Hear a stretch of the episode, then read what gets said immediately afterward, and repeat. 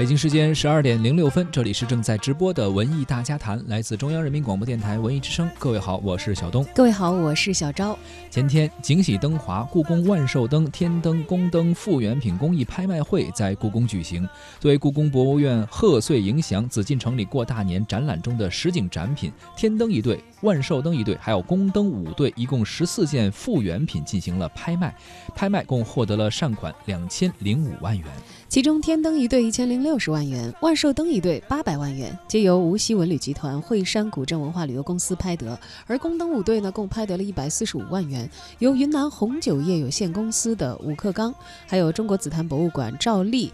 科沃斯机器人王伟金山公司等拍得，所得的善款全部用于贫困地区的教育和文化等事业。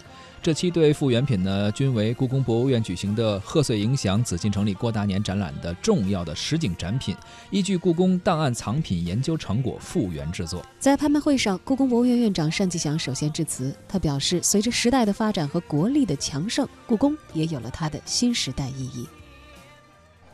这个地方紫禁城。乾清宫广场，一四二零年建成以后的五百年，这里是戒备森严的地方，因为这里面二十四个皇帝或居住在里面，或在这里面执政。那么那个时候，这个地方呢，他呢，在这里皇帝在这里面，包括接待各国的使臣。那么高悬在宫殿上面的正大光明，表明呢。这些历任的皇帝，他期盼我们国泰民安，但是他们的愿望最终没有实现。就在我们的身后那排不起眼的五间房子，就是过去的上书房。那么这些皇子在这里面读书，那么皇帝也期盼他们能够江山永固，但是最终也没有能够实现。但今天的我们的乾清宫广场，前所未有的和平和谐，前所未有的亲民。我看刚才这些孩子们能今天站在乾清宫广场上来表演，我觉得真是我们今天博物馆的职责尽到。那么，今天这座博物馆，一九二四年。一九二五年的十月十号建院，走过了九十四年的历程。我们一代一代故宫人呵护着这里，保护着这里，使它今天仍然壮美，仍然完整。它也见证了我们在中国共产党领导下，我们中国人民站起来了，富起来了，强起来了。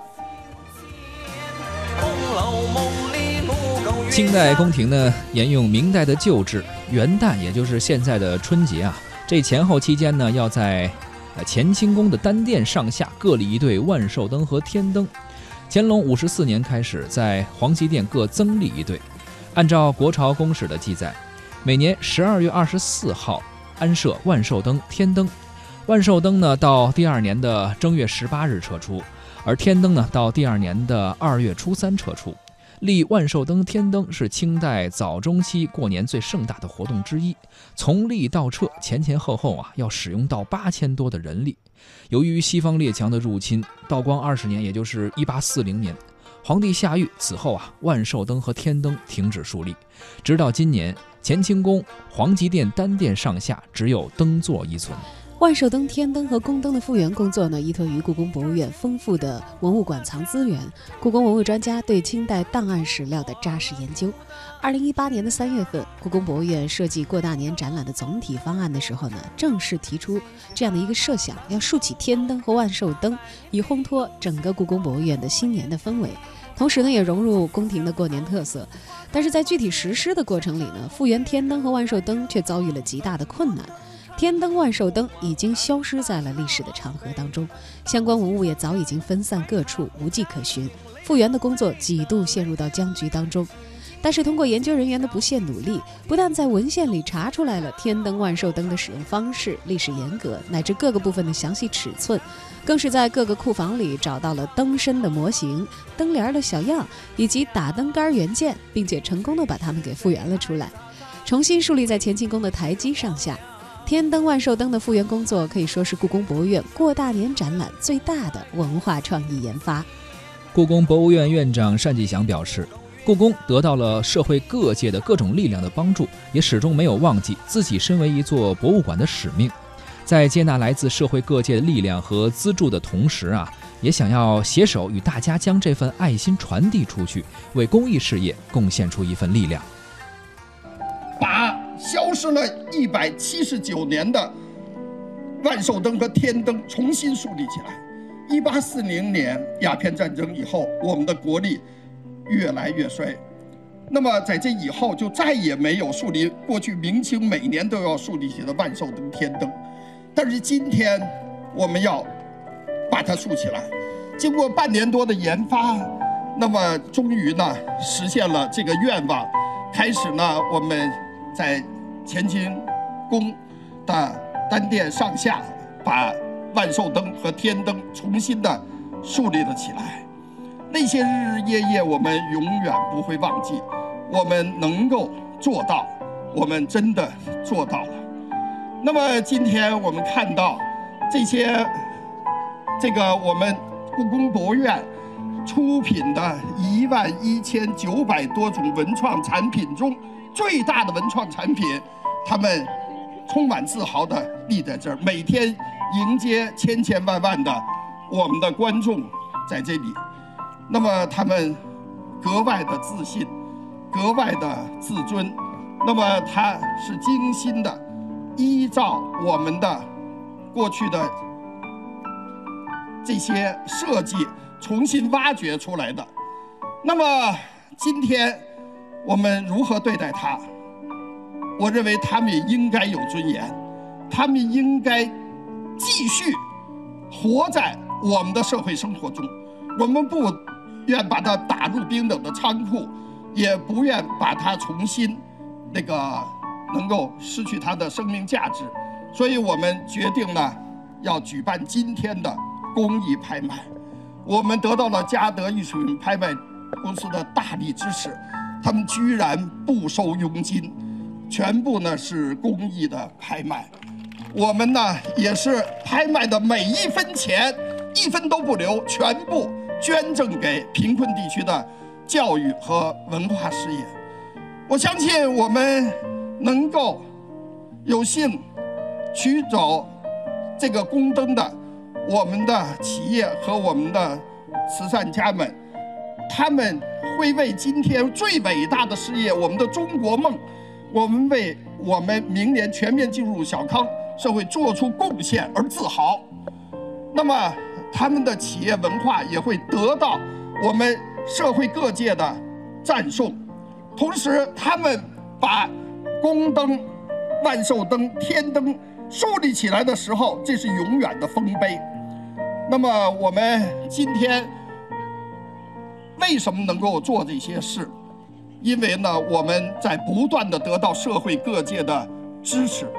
今天我们看到这样的祥和的人们在故宫里面这样的风景，我们无比欣慰。什么叫好的博物馆？我认为就是人们喜爱的博物馆，人们业余时间最想来的博物馆，人们来了就不想走的博物馆，人们走了还想来的博物馆，就是最好的博物馆。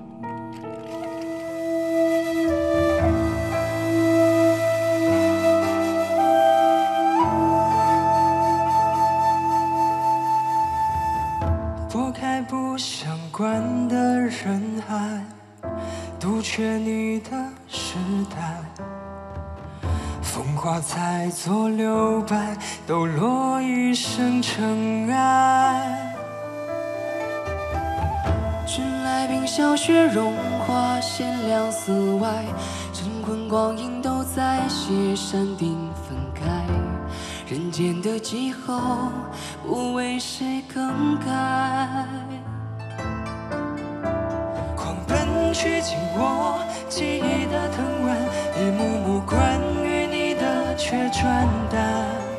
无怪乍暖还寒，天意自知冷暖，眼线突然萤火虚幻。江河里飘摇着谁瑰丽的诗篇？它。至少道出梦中青涩的爱恋，而我只缄默回味，惊鸿一瞥，辗转过一年又一生的花圈，睁开眼两曲挽联，孤身岁月。迟来的花时间，喷薄成吊唁。你是人间的四月天，万古未变。啦啦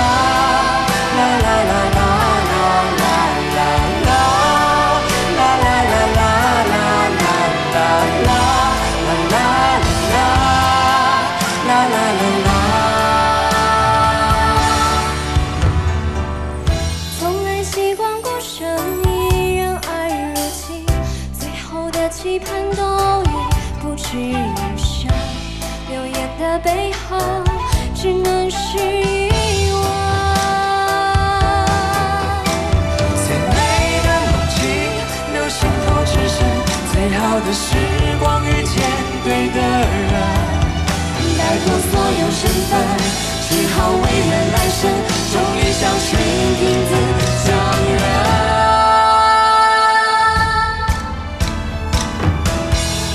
长河里飘摇着谁瑰丽的诗篇，他至少道出梦中青涩的爱恋，而我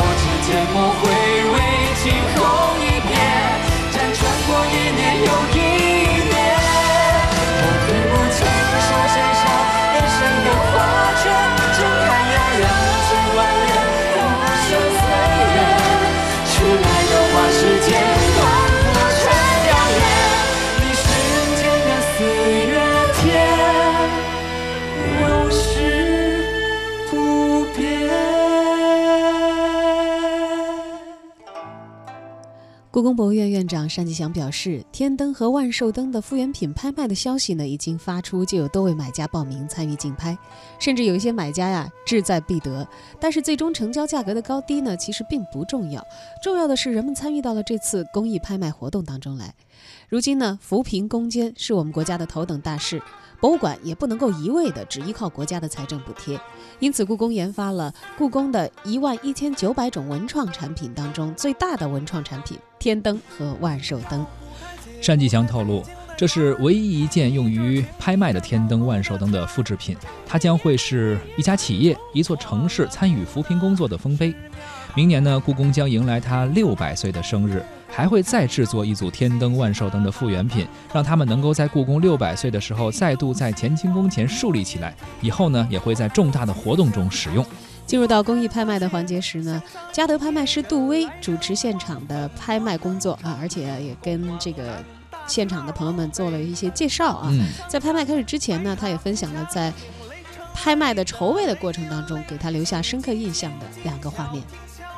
第一个画面呢是在我手机里的照片，是昨天的晚上七点五十一分，单院长带着故宫的专家团队就站在这个位置，单院长亲自指挥今天活动的彩排。我第一次见过见到这么大的腕儿参加彩排，还这么专业，所以对单院长的这个投入呢，我们表示由衷的钦佩。第二个画面呢，谢谢大家。